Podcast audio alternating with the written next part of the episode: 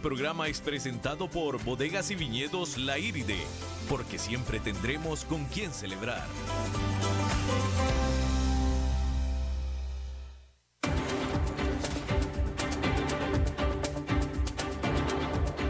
Inicia a las 5 con Alberto Padilla un programa diseñado con el objetivo de llevarte diariamente un tema de actualidad, acompañado siempre de reconocidos editorialistas, de lunes a viernes a las 5 de la tarde por CRC 89.1 Radio, a las 5 con Alberto Padilla. Hola, ¿qué tal? Saludos, bienvenidos a esta emisión de A las 5 con su servidor Alberto Padilla. Muchísimas gracias por estarnos acompañando en esta eh, último día de la semana, fin de semana que iniciará dentro de una hora cuando yo despida este programa, cuando lo mande a su casa a disfrutar el fin de semana. Entonces empezará oficialmente el fin de semana, pero por lo pronto estamos en la última hora de la semana laboral. Muchas gracias por estarnos acompañando en esta fría, fría tarde de viernes en San José, Costa Rica. Ciertamente allá arriba en San Antonio Escazú está frío. Acá abajo supongo que para los ticos también estará frío, pero ciertamente está, está bastante fresco. Regresó el invierno, el verano, el verano se niega a entrar de lleno. Bien, las redes sociales del programa a las 5 con Alberto Padilla, tanto en Facebook como en Instagram. En Facebook, transmitiendo a través de Facebook Live. Ahí se queda David, bienvenido. Qué bueno que te dignaste. Tenemos de nuevo de, vuelta a David, al jefe aquí, al señor. Muchas gracias. Eh, le decía yo que las redes del programa a las 5 con Alberto Padilla, tanto en Facebook como en Instagram, para que los, nos pueda escuchar. Allí se queda grabado el programa tanto en la página del, del programa como en la página de CRC89.1. También estamos en formato podcast, Spotify, Apple Podcast, Yahoo Podcast, etcétera, etcétera, etcétera. Y eh, le repito que, le recuerdo que esta emisión, si es que usted nos está escuchando en la FM al 89.1 de Costa Rica, pues se repite a las 10 de la noche. Estamos en vivo en este momento a las 5 de la tarde. Repetición el mismo día a las 10 de la noche. Aquí la que manda es Lisbeth Ulet, a cargo de la producción general del programa. Bueno, para el que y por sí tenía dudas del estado de la salud de la economía de Estados Unidos, pues esta reportó mucho más creación de empleos que los más optimistas de los pronósticos que había.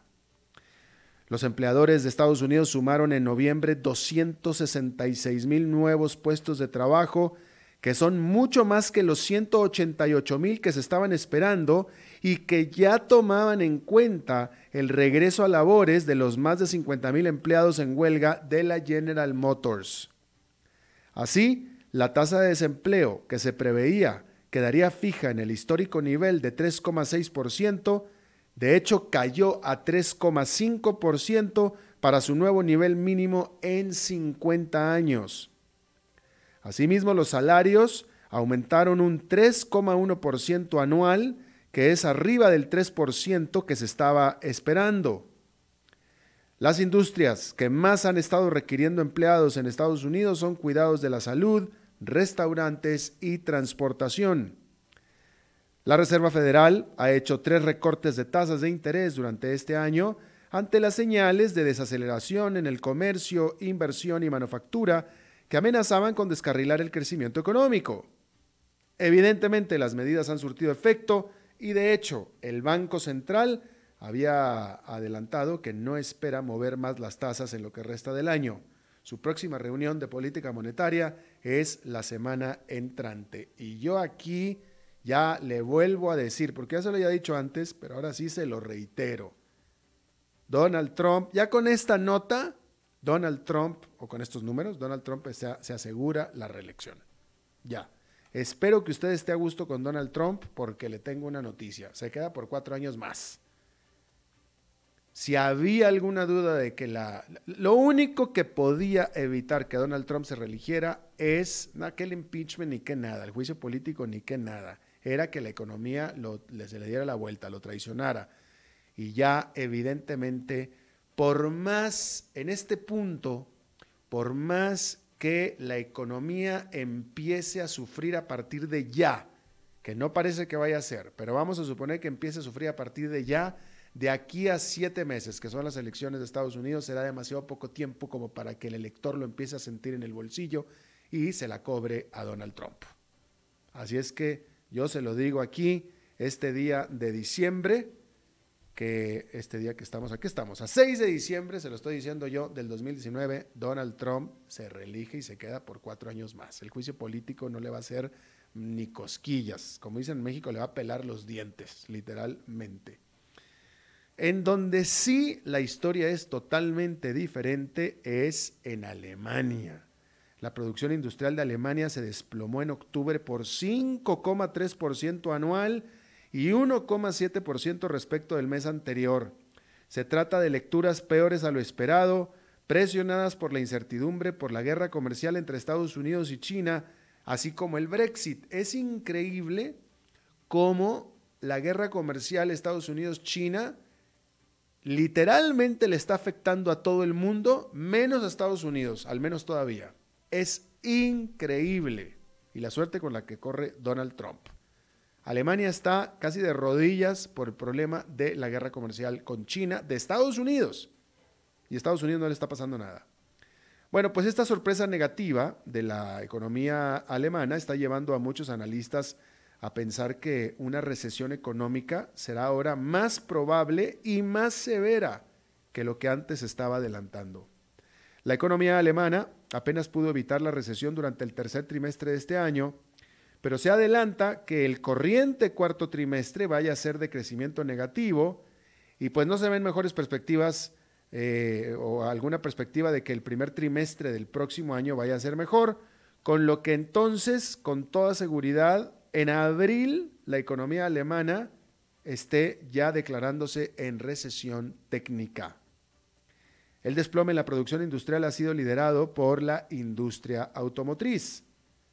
Alemania es la cuarta economía más grande del mundo y la más grande de Europa y ha estado siendo afectada por lo que los analistas califican de la tormenta perfecta de factores negativos. Alemania, al tener un mercado interno relativamente pequeño, pues es sumamente dependiente de las exportaciones, que gran parte de ellas se dirigen a Estados Unidos y a China, quienes están enfrascados en una agria guerra comercial. Además, ha habido una desaceleración en el mercado automotriz mundial. La peor noticia de todas es que la sorpresa negativa de octubre indica que el fondo de la situación aún no está a la vista. Por supuesto que también hay que mencionar que otro de los principales mercados de Alemania también se está desacelerando, que es Europa. La OPEP y sus aliados habrían, habrían, habrían acordado profundizar su recorte de producción por adicionales medio millón de barriles diarios en su intento por sostener los precios del crudo ante la caída de la demanda mundial y el aumento de la producción de Estados Unidos. Sin embargo, el cartel, liderado eh, por Arabia Saudita, no, no, de hecho no emitió un comunicado ni tampoco dio conferencia de prensa luego de su reunión del jueves en Viena. Por eso este, esta noticia de que habría acordado una reducción de 500 mil barriles diarios es en realidad un reporte eh, extraoficial, porque ellos no dijeron nada. Hay que decir que este viernes la reunión fue con sus aliados, incluyendo el más grande de ellos, que es Rusia.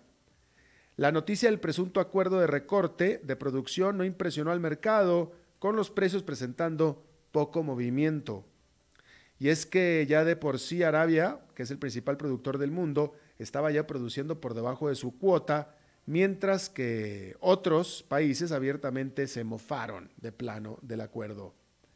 La OPEP y sus aliados han venido poniendo límites a su producción desde el 2017 con el acuerdo actual vigente quitando del mercado mundial 1.200 millones de barriles cada día. Sin embargo, permanece siempre la duda sobre cuánto tiempo más podrá permanecer unida la coalición en el acuerdo con la perspectiva de que Arabia Saudita pueda de plano separarse si otros países no se adhieren al acuerdo. Y es que para nadie más que para Arabia es más sensible el precio en estos momentos en que este país está preparando el lanzamiento a los mercados de valores de las acciones de la joya de su corona, que es su empresa estatal petrolera Mamut, Saudi Aramco. Y es que entre más cueste el precio del único producto de Aramco, que es el petróleo, pues más caras podrán colocarse sus acciones y más caras seguirán valorándose. Uber reveló que durante los últimos dos años recibió cerca de 6.000 acusaciones de ataque sexual dentro de los Estados Unidos durante los viajes en su plataforma. 6.000 en dos años. Estos son aproximadamente unos 8 casos por cada día del año dentro de un, un, universo de casi medio millón de viajes diarios. La empresa aseguró que los reportes de abusos vienen en la misma proporción, tanto por parte de los pasajeros como por parte de los conductores. De esos 6.000 casos de abuso sexual, solamente 464 fueron de violación. Uber aclaró que el 99.9% de sus viajes conectados a través de su app terminan sin quejas de abuso sexual. Aquí eh, me voy a referir un poquito a la semántica y a la comunicación del asunto. Eh, desconozco por qué Uber dio este reporte. Quiero pensar que lo dio, pues quiero pensar, ¿eh? no, no, no, no, no me he metido a leer más del asunto. No sé por qué Uber tuvo que hacer este reporte, no sé si lo obligaron a hacerlo, no desconozco, pero pues de cualquier manera, quiero pensar que Uber lo que pretendió hacer, que era lo apropiado, era poner todo en perspectiva. Es decir, seis mil casos o seis mil acusaciones de abuso sexual en dos años, que son equivalentes a unos ocho casos diarios sobre un universo de medio millón de viajes de Uber diarios en Estados Unidos tan solo, pues son nada. Claro, son mucho para esas ocho personas que lo sufren diariamente. Eso, por supuesto, eso, eso queda, queda establecido, ¿no? Pero en el universo total, pues es, es, es francamente un alfiler en un pajar, la verdad. Pero pues, digo, hay que ser muy sinceros, ¿no? Digo, nada más son ocho casos por día dentro de un universo de medio millón y de estos eh, ocho mil casos, solamente 464 fueron de violación Qué pena y qué tristeza por esas 464 personas. Debe ser terrible, ¿no? Pero poniéndolo todo en perspectiva, pues es francamente menos que una fracción de, de los viajes de Uber. Pero pues la prensa en general se le cayó duro a Uber con los titulares. Los titulares de esta nota fue Uber reporta 6 mil casos de abuso sexual. Punto. Es, esa fue la nota, esa fue la, el titular de todos los medios principales que tomaron esta nota. Y de nuevo, por supuesto, para alguien que fue víctima o es pariente o pareja de la víctima, pues por supuesto que eso es el mundo completo, ¿no? Pero en la perspectiva total, pues es tan solo una muy, muy pequeña fracción. Hay que decirlo de esa manera. El Banco Mundial aprobó la extensión por cinco años más de una línea de crédito de hasta 1.500 millones de dólares anuales a una baja, a una muy baja tasa de interés, a nadie menos que a China. La decisión se dio a pesar de las protestas de Estados Unidos, que en voz de su secretario del Tesoro, Steven Mnuchin, dijo que era pues ya tiempo de que el banco dejara de seguir apoyando financieramente a China. Y yo creo que tiene razón. Pero lo cierto es que para China, 1.500 millones de dólares al año son centavos, literalmente centavos. Lo que verdaderamente es valioso, lo que verdaderamente es valioso para el gigante asiático es la asesoría en política económica y monetaria que recibe de la mano de esa línea de crédito. Y eso es exactamente lo bueno. Escuche usted esta nota, por favor. La policía de la India mató a los cuatro sospechosos ya en custodia de haber violado y matado a una mujer de 27 años, crimen que desató una ola de protestas y furor a nivel nacional. Causó estupor este espantoso crimen en la India completa, por parte de estos cuatro sospechosos. Los arrestaron, estaban en la cárcel y en la cárcel los mató la policía. ¿Por qué los mató la policía? Bueno, pues las autoridades explicaron que, pues, que sucedió un incidente durante una eh, recreación de los hechos. Estaban recreando los hechos con los cuatro acusados y en la recreación de los hechos, uno de ellos presunta, esto es lo que dice la policía, no había cámaras, no había otra cosa que no fueran más policías y estos pobres, eh, bueno, no pobres, pobres o no pobres, pero estos muertos. Estaban policías y los que se murieron. Y los policías, que son los que vivieron, dicen que estaban haciendo una recreación de los hechos y que en eso uno de los criminales trató de arrebatarle la pistola o el arma a un policía y pues mataron a los cuatro. Y punto. Mataron a los cuatro. Y por supuesto que esto también causó furor en la India con esta historia, ¿no? Bueno, otra historia más, que esta me parece bastante eh, interesante. Déjeme le cuento una cosa. Eh, esto que le voy a, esta este es una historia sobre una sobrecargo de la aerolínea Delta, ¿ok? Eh, y se lo quiero aclarar porque no me queda claro que sea igual en todas las líneas aéreas de Estados Unidos. Lo que sí es en Delta Airlines es lo siguiente. Las sobrecargos de Delta Airlines no tienen, o los sobrecargos, no tienen edad de retiro. Los capitanes sí, los empleados sí, pero lo que son específicamente los sobrecargos, no tienen edad de retiro. Los sobrecargos pueden retirarse a la edad que ellos quieran. Y entonces en esta tesitura es que se da esta nota. Resulta que una sobrecargo de apellidos hispanos, por cierto, una sobrecargo de Delta, de 79 años de edad, está demandando a la empresa porque la despidieron y supuestamente la despidieron porque se estaba robando cositas del avión, ¿no? Este, la, nota habla de que se había robado un cartón de leche, es decir, un litro de leche, y que pues se robaba los cacahuatitos y se robaba las cositas, y pues supuestamente por eso la, la despidieron después de treinta y tantos años de carrera en la, en la aerolínea. Eh, esta, esta son, son eh, decenas, decenas de miles de sobrecargos empleados por Delta Airlines, ¿sí? Y esta era la de mayor seniority. En inglés se le dice seniority. No sé cómo se le podrá decir en español, pero este término de seniority es lo que les permite a los sobrecargos de aviación el tener más beneficios conforme más tiempo llevan en la empresa, tienen más, más beneficios que los que acaban de entrar o los más jóvenes. De tal manera que los más viejos, es decir, los que llevan más tiempo en la empresa, que regularmente pues, son los más viejos porque llevan más tiempo también, eh, son los que pueden escoger ellos, eligen los mejores horarios, los mejores vuelos, los vuelos más lucrativos y etcétera, ¿no?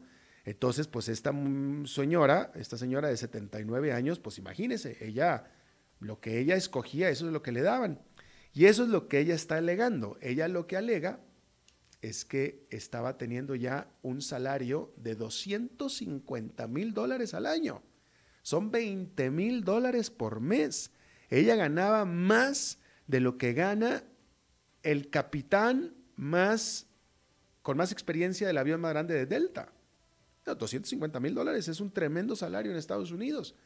Y ella como, sobre, como sobrecargo aviación. Entonces, ella está demandando a la empresa porque dice que lo que está haciendo, como ella no se retiraba, tenía 79 años de edad y con ella, ella alega que con su despido, Delta se contrata a cuatro o cinco otros sobrecargos nuevos con el salario que ella estaba ganando. Y eso es lo que ella está alegando. Y ella, pues con toda razón, pone como ejemplo de, su labor, de su, eh, valor, de su valor en la empresa, pues todo el tiempo que lleva trabajando en ella. Dice, oye, pues yo, yo llevo trabajando aquí 35 años, nunca he tenido un problema, nunca me han despedido nada, qué casualidad que cuando cumplo los 79 años de edad, que sí, efectivamente podré ser más lenta y etcétera, pero gano mucha plata es cuando me despiden. qué casualidad, ¿no? Después de tanto tiempo. Este, ella alega también que sus eh, compañeros se quejan de que ella no puede abrir o cerrar las puertas de emergencia, a lo que ella replica y dice, pues cómo no, pues todos los años pasamos por un entrenamiento todos y a mí siempre me dan el, visto bueno, siempre. Así es que pues pareciera que las razones que ella dice pues, pues pudieran, pudieran tener alguna, algún peso, ¿no? Eh, Delta Airlines, cuando se preguntó por esta demanda, ellos ratificaron el despido. Dijeron que ellos sostenían las razones por las cuales la despidieron, aunque no dieron explicación. Pero pues bueno, al final yo creo que es un juego de números, ¿no? Delta hará eh, un arreglo con ella, un arreglo que ya tienen calculado, ¿no? Este, no sé cuánto podrá ser, pero no puede ser demasiado. Y de todos modos, al final van a poder contratar cuatro o cinco nuevos sobrecargos, mucho más jóvenes, que les van a pagar, pues si ella gana 250 mil, un sobrecargo nuevo Delta debe estar ganando alrededor de 35, 40 mil dólares al año. Así es que, pues sí, efectivamente, ya con eso, ya, ya mejor, ¿no? Eh, pero pues bueno, esto habla mal. Bueno, si usted vuela en Delta, que es la, yo, yo soy pasajero Delta de, décadas y soy pasajero de, mucho, de mucho, yo he volado muchísimo por Delta Airlines. Y, y sí es cierto, los, los vuelos de larga distancia y pues en la cabina de adelante, pues sí, los, los sobrecargos son notablemente mayores de edad, pero siempre han dado un excelente servicio. Siempre, siempre, siempre, la verdad es que han dado un excelente servicio. Y para aquellos pasajeros que están acostumbrados a volar en aerolíneas donde se jactan y donde hacen empeño en tener, pues, eh, sobrecargos mujeres y lindas y jóvenes, pues sí, sí choca, sí les choca, yo lo puedo entender, claro que les choca, ¿no? Porque de repente vienen de bajarse de un avión donde van con unas chicas muy lindas, de repente se suben a un avión de Delta donde van con las abuelitas de las chicas lindas. Entonces sí les sí chocan pero realmente el servicio de Delta es superior. Vaya, es muy bueno con estas... Eh, y a mí me da mucho gusto ver a, gente mayor de edad eh, o adultos mayores en un trabajo muy digno y haciéndolo de manera muy digna y muy buena, la verdad. Se lo digo en serio, a mí me, siempre me ha dado mucho orgullo eso de, esta aerolínea que tanta, tantas, a tantas partes me ha llevado. Bueno, vamos a hacer una pausa y regresamos con nuestra primera entrevista.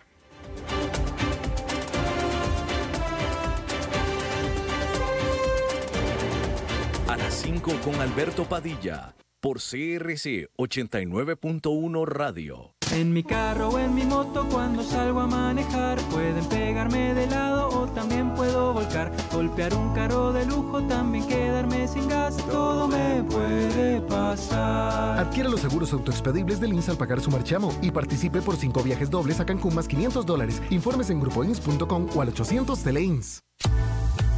Desde Maipú, Mendoza, la tierra del olivo nos llega aceite de oliva Laur. Su delicada y elegante textura, así como su afrutado aroma vegetal, lo convierten en un aceite especial para paladares exigentes. Disponible en tres variedades: Laur Cruz de Piedra, Laur Aceite de Oliva Extra Virgen y Laur Gran Mendoza Aceite de Oliva Extra Virgen. Lo mejor de tres zonas en una sola botella. Galardonado con el Gran Prestige Gold en el Terra Olivo 2018. Aceites de oliva Laur no pueden faltar en tu mesa. De venta en todas las tiendas, don Fernando.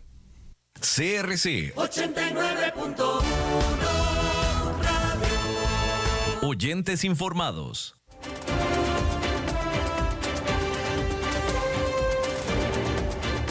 Seguimos escuchando a las 5 con Alberto Padilla. Bueno, muchísimas gracias por continuar eh, con nosotros se está dando aquí en Centroamérica, eh, vamos a hablar de este asunto, eh, dentro de la industria de productos cosméticos y del aseo se están dando aquí en Costa Rica eh, algunos cambios a la legislación, al status quo, a las maneras como se venían haciendo las cosas, que están levantando el rechazo de los pues los involucrados en esta industria, de los productores, de los distribuidores de estos eh, productos eh, a nivel Centroamérica, a nivel Centroamérica. Entonces, a ver, para explicarnos esto, está aquí conmigo Víctor Ruiz, él es vicepresidente de la Cámara de Comercio de Costa Rica, pero es también miembro de la Cámara Centroamericana de Productos Cosméticos y de Aseo. Y hay que decir que él es también empresario del ramo de, de, de este que estamos hablando. Víctor, te agradezco mucho la visita. Muchas gracias, este, don Alberto, y un saludo a todos los radioescuchas. Efectivamente, don Alberto. A ver, cuéntanos cuál es el... empecemos por el principio. ¿Cuál es el problema? ¿Qué, es, lo que, qué es lo que está... ¿Cuál es el cambio concreto que está haciendo Costa Rica? ¿Qué es lo que está causando esta molestia a nivel Centroamérica? Bueno, tal vez yo muy brevemente quisiera, este, tal vez dar un breve antecedente y invitar a todos los radioescuchas que están en este momento en sus casas, en sus oficinas, en sus automóviles, para que reflexionen un poquito acerca de lo que es el consumo de los cosméticos y los productos de higiene. Eh, participo o he tenido la oportunidad de participar en muchos foros en donde... Cosméticos me queda claro. Cuando hablamos de higiene, bueno, estamos hablando de, pastas dentales. Eh, bueno, es que precisamente los, las pastas dentales, la espuma afeitar, el gel, todos son considerados como productos cosméticos. ¿Me explico? Eh, cuando hablamos de aseo, nos, aseo personal. Eh, aseo personal y también higiénicos, que son productos para la limpieza del hogar. También. ¿Me explico? También. estamos hablando de un universo aquí. Los que utilizamos en la cocina, los que utilizamos este, en, la casa para limpiar el piso, etcétera, etcétera. Pero es interesante porque, eh, como le decía don Alberto, he tenido la oportunidad de participar en muchos foros eh, en donde hay gurús regulatorios y se concentra lo mejor de lo mejor de lo que es la industria. Y es interesante porque mucha gente empieza sus este, exposiciones haciendo una reflexión ante auditorios de 500 personas y dicen, bueno, levante la mano los que hoy, antes de venir a este auditorio, utilizaron un producto cosmético. Todo el auditorio levanta la mano. Levanten los que, los, que, los que cinco, los que 10 los que 20 y todavía hay mucha gente que sigue levantando la mano. Eso quiere decir que, digamos, los consumidores utilizamos una gran cantidad de productos cosméticos. Varias veces al día. Varias veces al día. Que, como decía nuevamente, los productos cosméticos son pasta dientes, espuma de afeitar, gel, jabón, este, jabón todos esos son Lava, lavaplatos. Sí, correcto. Correcto. Así es que es una gran gama de, de, productos cosméticos. Otro o sea, son parte de nuestro día. Exactamente, es, exactamente. Un dato este, muy, pero muy, muy importante es que también es una industria de cosméticos y de productos higiénicos que viene con una tasa de crecimiento importante. Este, por ejemplo, en los últimos cinco años, la tasa de crecimiento anual de lo que es importaciones de productos cosméticos e higiénicos ha sido entre el 13 y el 5%, este, hasta alcanzar los 2.013 millones de dólares en el año 2018, según la última estadística que tenemos de la Secretaría de Integración Económica Centroamericana. Eso es Centroamérica. Centroamérica importa 2.000 millones de dólares en cosméticos. Correcto. Y también hay un comercio interregional importante. Y aparte lo que se produce aquí. Claro. Ahora, este, voy dando estos antecedentes para ir aterrizando al tema. Sí, sí, sí. me queda claro que es, algo que usamos muchísimo. Claro, e importante también que Costa Rica tiene 14 tratados de libre comercio vigentes. Y aquí es donde entra el problema. Con diferentes países. Con diferentes países, inclusive un tratado de libre comercio con la sociedad, la Asociación Europea de Libre Comercio o la, la Comunidad Económica Europea.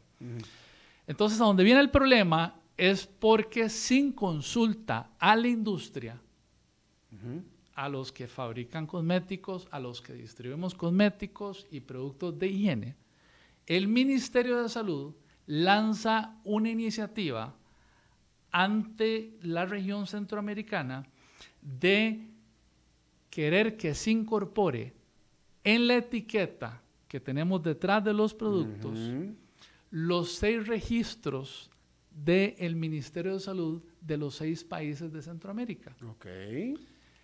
En principio pareciera bien, pero lamentablemente el Ministerio de Salud no hace una consulta a la industria y resulta que en Centroamérica hay tiempos muy diferentes y costos muy diferentes para llevar a cabo un registro o para registrar sanitariamente un producto cosmético o higiénico. Y esos productos en tantos, entonces no están registrados en este momento.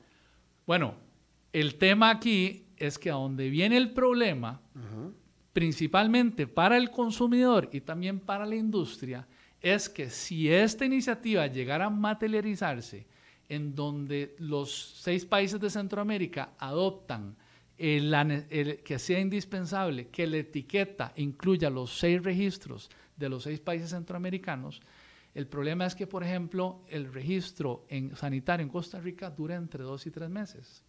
Pero hay países en donde dura seis meses, en donde dura siete meses, y en Panamá llega a durar hasta un año. De acuerdo, de acuerdo. Pero bueno, pero el problema es que estos productos no, están no tienen este registro en este momento. Habría que sacárselos.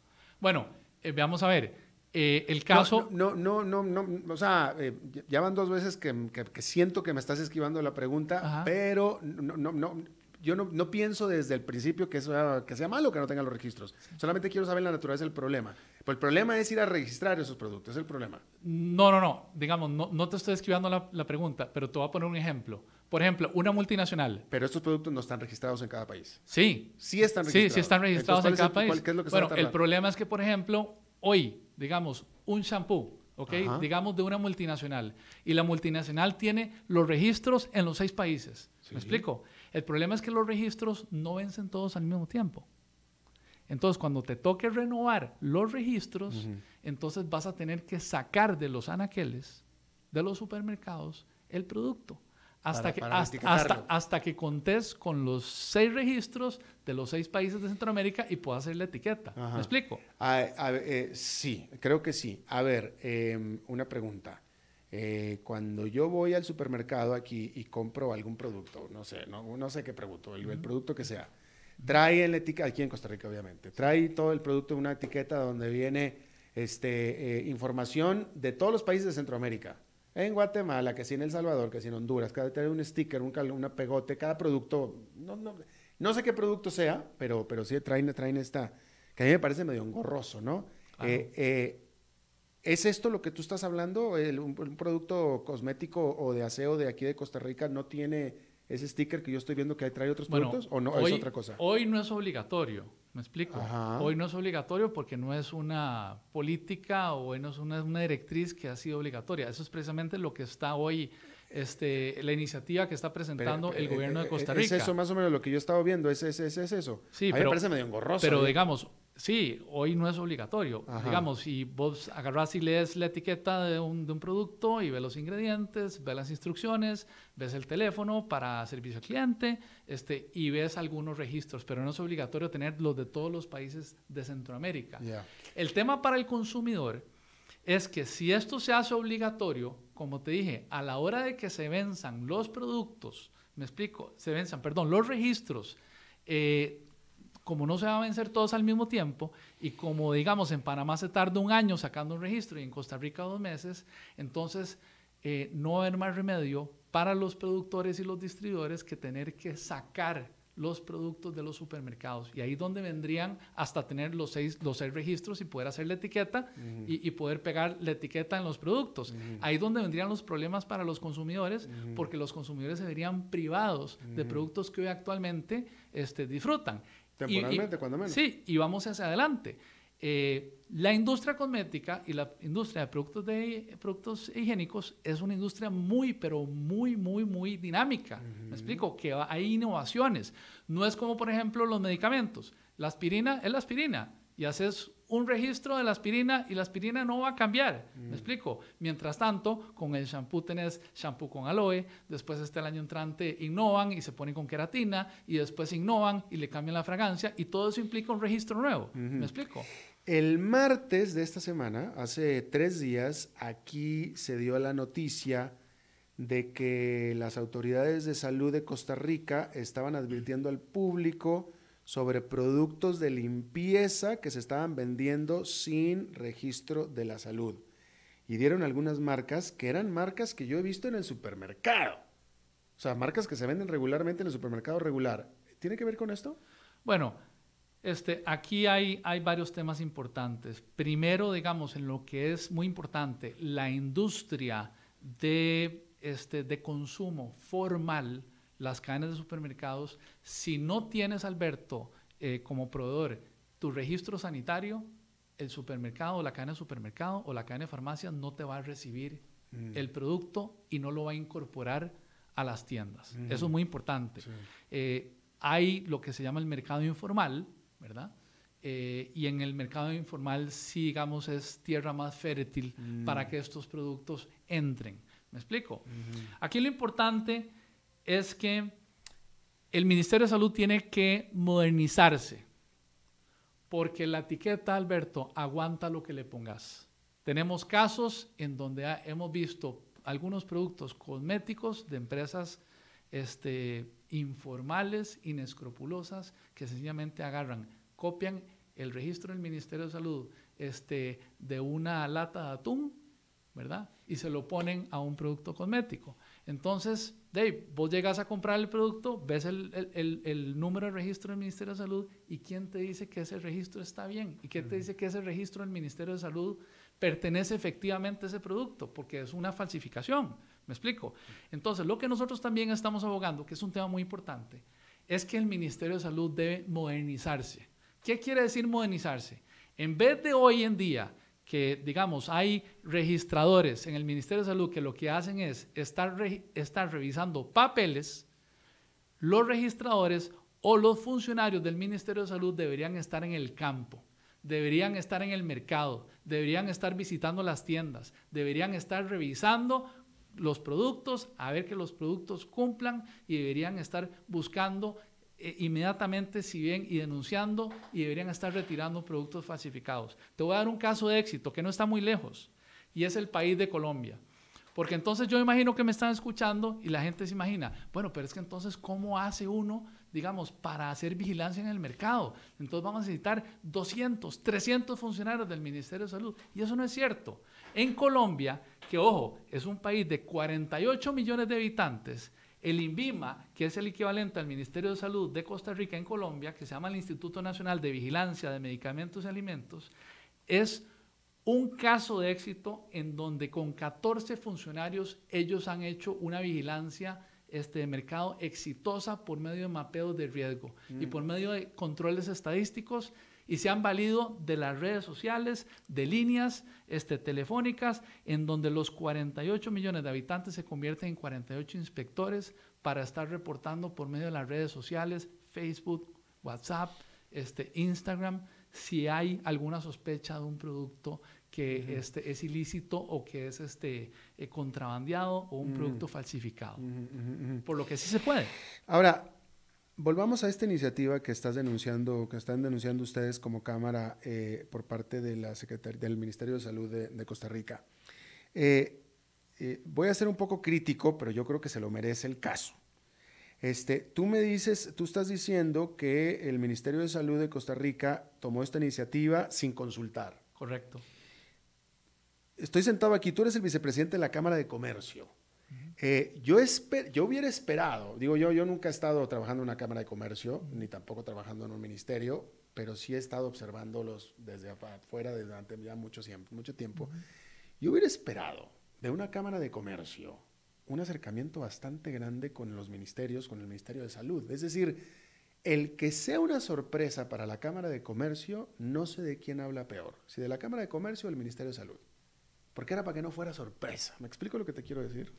Bueno. O sea, si yo fuera el, no, no, si yo fuera el presidente de la Cámara de Comercio, que ahorita no me acuerdo cuál es el nombre, seguramente es amigo mío, pero no me quiero acordar. Yolanda Fernández. Yolanda, ya ves de Walmart, mi amiga Yolanda. O sea, ¿cómo es posible que esto, o sea, bueno, vamos a suponer que fuera el jefe de Yolanda, Yolandita, paisana mía. ¿Cómo es posible que esto sea sorpresa? ¿Cómo puede ser? No debería haber sido sorpresa. Yo esperaría que hubiera acercamientos, eh, almuerzos, una cervecita, una birria con los del Ministerio de Salud, al menos una semana. Esto no pudiera ser eh, sorpresa. O los del Ministerio de Salud son unos este, cuchilladores por la espalda. ¿Cuál de las dos? Bueno, Alberto, te hago la aclaración de, una, de, una, forma muy sencilla. La Cámara de Comercio de Costa Rica este, logró instaurar por decreto, por decreto, eh, independientemente de si hay cambio de administración, una reunión mensual entre la industria o el comercio este, o el sector empresarial y el Ministerio de Salud. Nos reunimos mes a mes. Por lo que, digamos, si nos reunimos mes a mes, estamos en, en, un contacto estrecho o un contacto permanente, este, viendo a ver cómo trabajamos pues, juntos. una de dos, o esta decisión se tomó entre reuniones o nomás no les dijeron las cosas. Que la, la, decisión no se tomó entre reuniones, no fuimos avisados y sencillamente salieron con la iniciativa a nivel de lo que es el, tema del comieco en Centroamérica. En ninguna de las reuniones mensuales en las que participamos nos dijeron, así es que el, tema, el, tema, el tema nos, nos, tomó por sorpresa. Y, es, y algo importante que te quiero aclarar, para que los radioescuchas no tengan este, la mala impresión de que en la Cámara de Comercio no estamos haciendo ningún esfuerzo con respecto al tema del comercio ilícito y el comercio informal. Nosotros desde hace ya este, algunos meses atrás fundamos lo que es el Observatorio de Comercio Ilícito y hemos entrado en un proceso de hacer un mapeo de la magnitud de lo que significa el comercio ilícito en Costa Rica. Ese es el primer paso. Y aquí estamos trabajando con todas las autoridades y hace unas dos o tres semanas estuvo presente el presidente de Costa Rica, Carlos Alvarado, en una audiencia de este Observatorio de Comercio Ilícito donde leemos datos muy interesantes. Por ejemplo, el valor el volumen del comercio ilícito en Costa Rica al año alcanza un valor de los 700 mil millones de colones. Esto equivale al 6.8% del consumo total de, de, los hogares. Esto quiere decir que de 100 colones que gasta cada hogar, 7 colones se van a comercio ilícito. Y otro dato muy importante es que el comercio ilícito representa el 2% del Producto Interno Bruto del país. Así es que estamos, esto por supuesto no puede ser un esfuerzo este, unilateral del sector privado, sino que tiene que, ser un, tiene que ser un esfuerzo articulado con el sector público, porque según lo afirma el Interpol, existe una correlación positiva y directa entre el comercio ilícito y la delincuencia organizada internacional. Eso quiere decir que cada vez que compras un producto que es ilícito, estás contribuyendo también al crimen organizado. Entonces, lo que tú me estás tratando de decir aquí es que la decisión de la, eh, del Ministerio de Salud de, este, de, esta, esta regla nueva que está haciendo, de esta decisión, de este cambio de juego que está haciendo, es para prevenir el comercio ilícito. ¿Es eso lo que está tratando de hacer? ¿Esa es la, la, la naturaleza ahí viene? Vamos a ver, este, lo, que creemos es que... Pues si, yo, voy y les pregunto a ellos, ¿es lo que van a decir? Bueno, pero es que, como te decía anteriormente, nada previene eh, exigiendo los registros en, la etiqueta eh, de cualquier producto que alguien agarre, como ha pasado, algún empresario bueno, algún sí, comerciante inescrupuloso y que agarre el registro o el número de registro de una lata de atún y se lo ponga en desodorante o se lo ponga en shampoo. ¿Me explico? Lo único que sí es eficiente es la vigilancia en el mercado por medio de los funcionarios del Ministerio de Salud, que hacia eso tiene que modernizarse el Ministerio de Salud. Pues sí, ahora eh, vamos a tratar de ser pragmáticos. Este, evidentemente, si el Ministerio de Salud está tomando esta decisión, pues, yo lo estoy interpretando, ¿no? Pero pues si, la, si, la, si, el Ministerio de Salud está tomando esta decisión es porque pues, quieren que ustedes hagan el trabajo. Eso, esa es la intención. ¿no? Ellos no lo quieren hacer. O sea, la idea que tú estás teniendo ellos no la quieren implementar porque están tomando totalmente otro curso, ¿no? Y seguramente van a decir que les falta recursos, que no tienen personal y etcétera.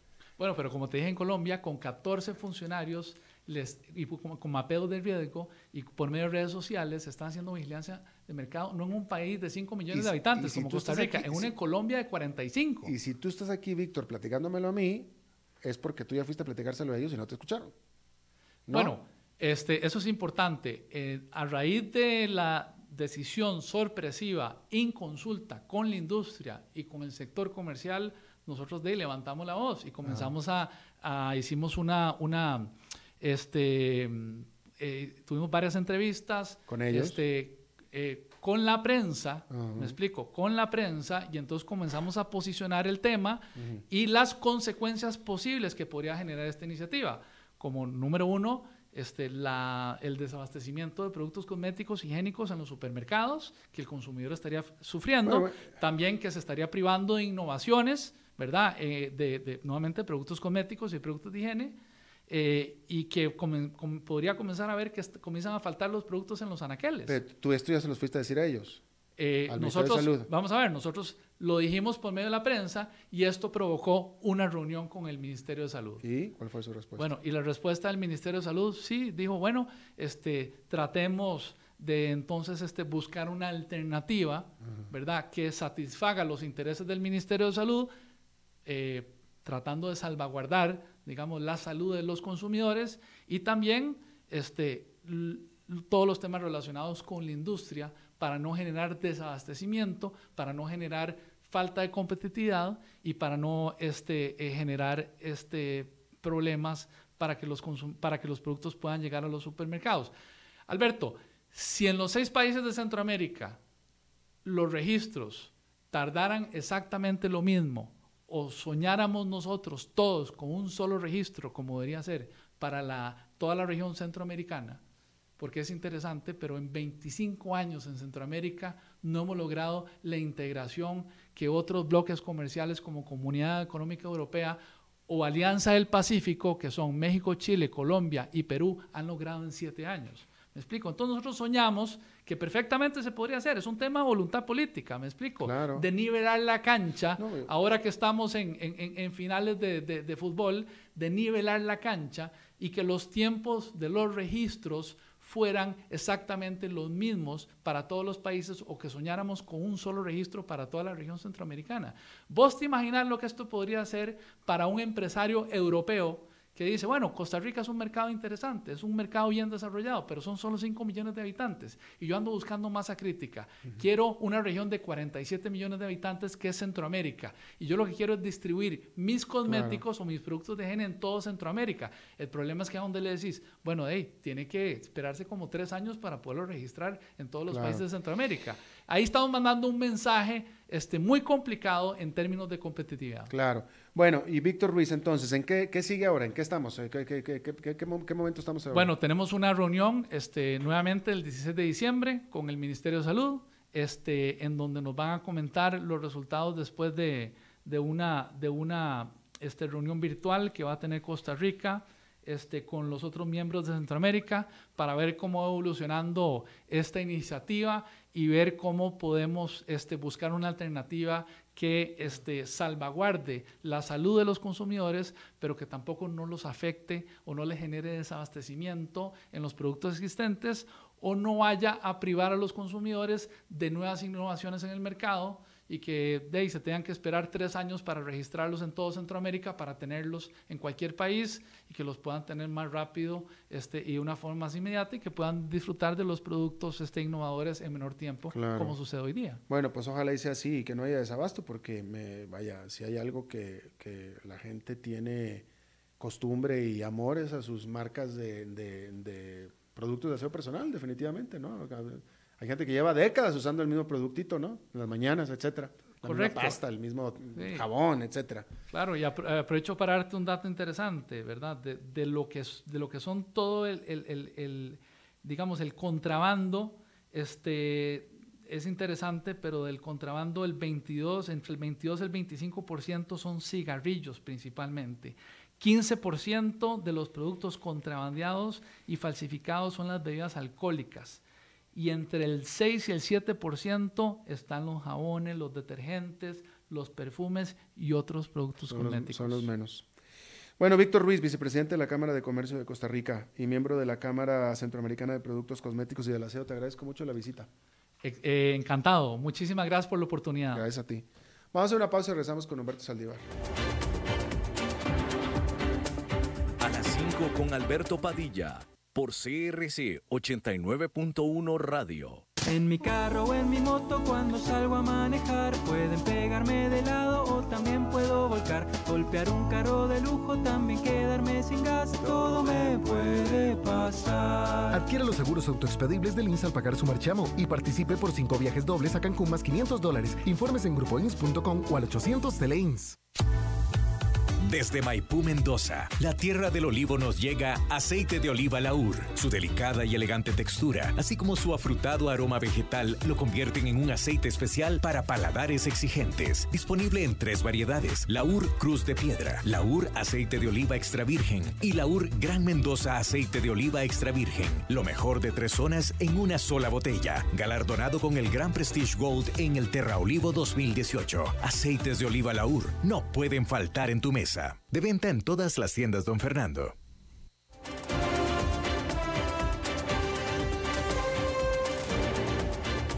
Seguimos escuchando a las 5 con Alberto Padilla. Bueno, muchas gracias por continuar con nosotros. Es viernes de Humberto Saldívar. Humberto, ¿cómo estás? ¿Qué tal, Alberto? Muy bien, ¿y tú? Muy bien también. ¿Qué hay? Nada, aquí eh, en la chamba, como siempre. Sí, sí, claro. Apoyando por acá. Oye, Vienes directo de la oficina para acá, ¿va? Literal, sí. Digo, de la oficina de Andrés. Sí, sí, sí. Ah, claro. De, de, una junta de trabajo, sí. Por supuesto. Por supuesto, claro, claro. Bueno. Oye, eh, eh, uno de los libros que voy a recomendar y que ya me has dicho que es muy gringo, pero que se lo recomiendo, es La inteligencia emocional de Daniel Goleman en las empresas, ¿no? Y habla mucho de cómo el líder eh, más productivo es aquel que combina el conocimiento con la inteligencia emocional. Claro que en una empresa siempre, pues la inteligencia, bueno, en todas áreas, pero en una empresa la inteligencia emocional es muy agresiva porque tienes altos y bajos. Se lo recomiendo y, adelante para que lo lean. Inteligencia emocional eh, es, fundamental para tantas cosas, pero ahora sí, bueno, no, no, no, quiero, no quiero interrumpir tu comentario, pero al rato, al rato hablamos de que, de, o sea, eh, dicen que el sentido común es el menos común de los sentidos y, a mí me ha tocado trabajar con jefes que lo, que menos tienen es inteligencia, emocional, lo que menos, es lo último que hay. Tendrán conocimiento, tendrán estrategia, pero inteligencia emocional es cero. Pero bueno. Eh, lo que pasa es que ahí es cuando entras en la etapa de bajo liderazgo, ¿no? ¿Por qué? Porque eh, el conocimiento no, no se permea si tú no tienes liderazgo y la gente te respeta. Eh, y el liderazgo no es reconocido porque tú creas que es líder, sino porque la gente que trabaja contigo cree que tú eres líder. Pero bueno, eh, el tema del día de hoy, vamos a trabajar la importancia del marketing digital en las empresas. Es de conocimiento general que el marketing digital cada vez es más importante dentro de las empresas. Este proceso en redes sociales ha tenido una evolución impresionante. Anteriormente cuando tú publicabas algo, solamente llegaba a los contactos que tenías. Es decir, en Facebook llegaba a tus amigos y a lo que compartían ellos con sus amigos. ¿no? Eh, actualmente, eh, eh, perdón, es que me perdí. Hoy en día este impacto es más alto ya que los proveedores de este servicio tienen segmentado e identificado el mercado potencial que pudiera interesarte. Claro, a un costo. Las empresas de redes sociales y de servicio masivo en Internet se encargaron de generar una necesidad de comunicación y después, mediante la inteligencia artificial, aprovechar las necesidades de los consumidores. Un ejemplo fue cómo un retail en línea ha logrado acaparar mercados con marcas propias por tener ya a los usuarios y a la estadística de necesidad en el mercado. Identificó y creó su propia marca para potencializar las necesidades del mismo. Esta empresa se llama Amazon. No sé si tú supiste, pero eventualmente Amazon en su estrategia eh, se dio cuenta que lo que más vendía eran pilas y creó su propia marca. Eh, dentro de eso, también los retails como eh, anteriormente lo hacían, llámese en México HB, Soriana, por mencionar unas empresas, se identificaban que eran lo que más vendía y trataban de generar su propia marca para generar potencial. Lo mismo pasa ahora con la inteligencia artificial cuando tú tienes que hacer una estrategia a nivel general y el, digamos que la red social, la empresa que dirige la red social ya tiene identificado el potencial de tu mercado. Eh, rápidamente, eh, aquí estamos en un medio tradicional que es radio, ¿no? este, y, estamos aquí porque creemos, y lo creemos firmemente, que, y sobre todo la radio, yo, o sea, con, el advenimiento de, la, de, las redes sociales, con el advenimiento de la, de la era digital, eh, los medios tradicionales han, han, caído mucho, han, perdido mucho la prensa, la televisión, pero la radio se ha mantenido. La radio como tal se ha mantenido bastante intacta. La radio de hoy Fuera de que, de que ahora la podemos diseminar más vía digital, pero lo que es la radio M, la, sobre todo la FM, está en la misma forma y, manera que lo estaba hace 70 años, ¿no? Eh, ¿Qué hay de, la importancia o no de seguir con estrategias de mercadotecnia en, en este caso la radio, que es la, la de nuevo, de, los medios tradicionales el que, el que mejor se ha defendido? A ver, veamos, eh, yo, para mí, es el medio eh, eh, más confiable todavía, porque no cualquiera puede tener acceso a. Es decir, al final, en las redes sociales, en redes eh, de marketing, en redes eh, digitales, en redes de, web, todo el mundo puede tener acceso y a veces tiene noticias que no son ciertas. Yo creo que la ventaja que da la radio es llega a cualquier usuario eh, de cualquier edad, aunque no, aunque no tenga un acceso a una computadora. Y por otro lado, es mucho más creíble la noticia que se está dando en la radio porque hay mucho fake, news en, los medios, ¿no? Yo creo que ese es el, valor agregado que puede seguir dando la radio, pero la radio también puede ser potencializada en los medios sociales. Entonces, la radio no se excluye de poder potencializarla y aparte es más creíble lo que sale aquí que en otros medios. Mm, interesante. Humberto Saldívar, gracias. Eh, gracias a ti, Alberto. Nos vemos. Nos vemos. Bueno, ahora sí, empieza oficialmente el fin de semana a partir de este momento y hasta el lunes en la madrugada. Así es que tenga usted muy buen fin de semana. Esperemos que el, que la, el weather, iba a decirlo en inglés, no sé por qué. El weather. Eh, sí, el weather, sí. Pues, no, no sé ni hablar en inglés. Pero bueno, el clima, esperemos que el clima, el tiempo coopere, porque hasta ahorita, estos últimos días ya no ha querido cooperar para nada, pero esperemos que mañana sea un mejor día para eso. Y entonces, pues que se divierta, ¿no? Relájese. Nos encontramos el lunes a las 5 de la tarde. Que la pase muy bien.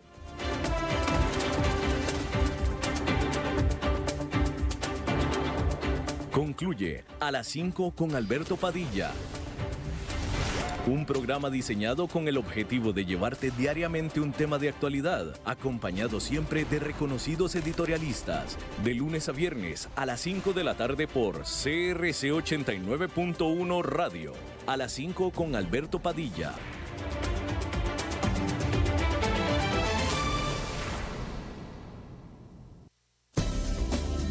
Somos UTN. Programa radiofónico oficial de la Universidad Técnica Nacional. El programa tiene varias secciones donde se da a conocer a la comunidad universitaria y nacional los principales acontecimientos, logros y proyectos de todas las sedes universitarias en el país. Y recuerden que juntos somos UTN. Los sábados de 1 a 2 de la tarde, aquí en CRC 89.1 Radio. Somos UTN. Estas elecciones impactan todo lo que usted tiene cerca. Las aceras del barrio que usted tiene cerca, los encuentros culturales que usted tiene cerca, las comodidades en la feria que usted tiene cerca. Por eso, estas elecciones se viven de cerca. Cerca participando con sus vecinos, cerca conociendo a los candidatos y sus programas, cerca comprometiéndose con su comunidad y sus necesidades, cerca eligiendo a su gobierno local. Mi voto, mi cantón. Elecciones Municipales 2020. Un mensaje del Tribunal Supremo de Elecciones.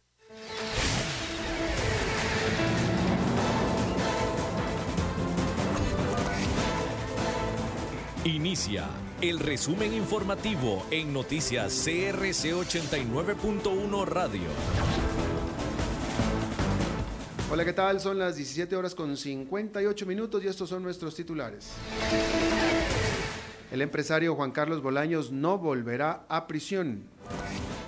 La rotonda de las garantías sociales experimentará nuevos desvíos este fin de semana. La Contraloría encontró deficiencias en 48 proyectos desarrollados por la Comisión Nacional de Emergencias. La Comisión Nacional de Emergencias declaró la alerta amarilla para la zona norte y el Caribe. En el mundo, la Corte Interamericana de los Derechos Humanos condenó el uso excesivo de la fuerza en las protestas en Chile.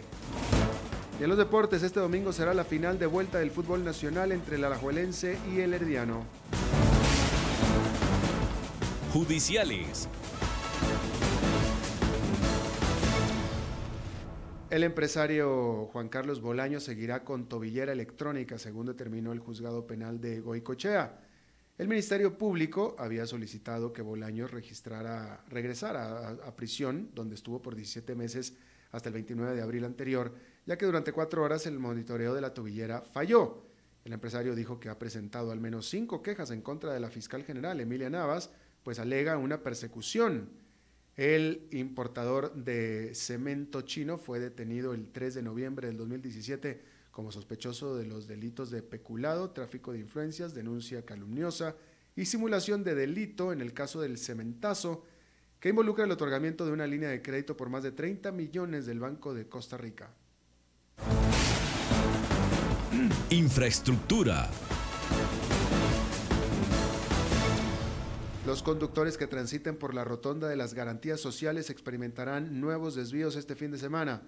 En el Ministerio de Obras Públicas y Transportes indicaron que la medida aplicará desde las 8 de la noche del sábado hasta las 5 de la mañana del domingo. Los desvíos permitirán hacer los cierres de las rampas del sector sur, sentido rotonda de garantías sociales, rotonda Y y viceversa.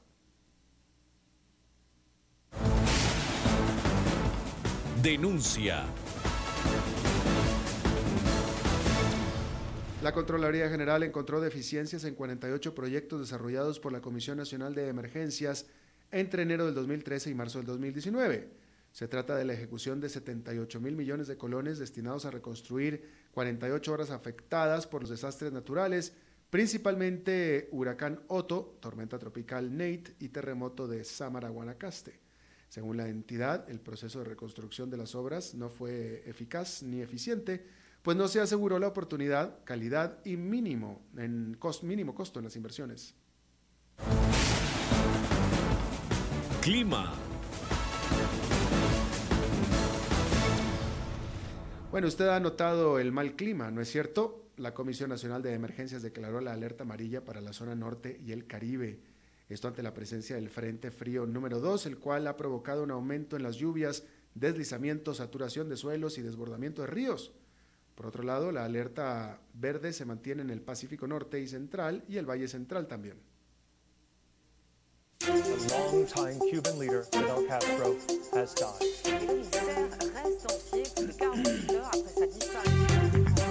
Internacionales. La Corte Interamericana de los Derechos Humanos condenó hoy el uso excesivo de la fuerza en las protestas en Chile. El ente de la OEA mostró su preocupación por el elevado número de denuncias por violación a los derechos humanos recibidas por los órganos del Estado desde el inicio de las manifestaciones. Las protestas en Chile iniciaron el 18 de octubre y ya contabiliza 26 muertos, más de 12.000 heridos y 20.000 condenados. La pasión de los deportes en noticias CRC 89.1 Radio. La Liga Deportiva Alajuelense recibirá el domingo a las 3 de la tarde al Club Sport Herediano por la final de la vuelta del torneo nacional. Para este encuentro, Herediano llega con la ventaja de 2 a 0 y obligaría a una gran final con el empate, la victoria o incluso con la derrota por diferencia a un gol. Alajuelense, por su parte, necesita la victoria por 3 a 0 para levantar la copa en su estadio. El árbitro central de este juego será Hugo Cruz. Está todo informado a las 18 horas con 3 minutos. Gracias por habernos acompañado. No se vaya, sin embargo, porque está empezando el programa de La Lupa. Los saluda Alberto Padilla. Que tenga un buen fin de semana.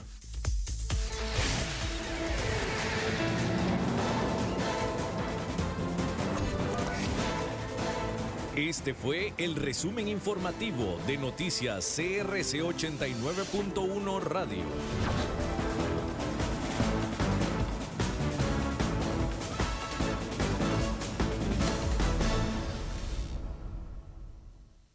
El programa de hoy corresponde a una repetición.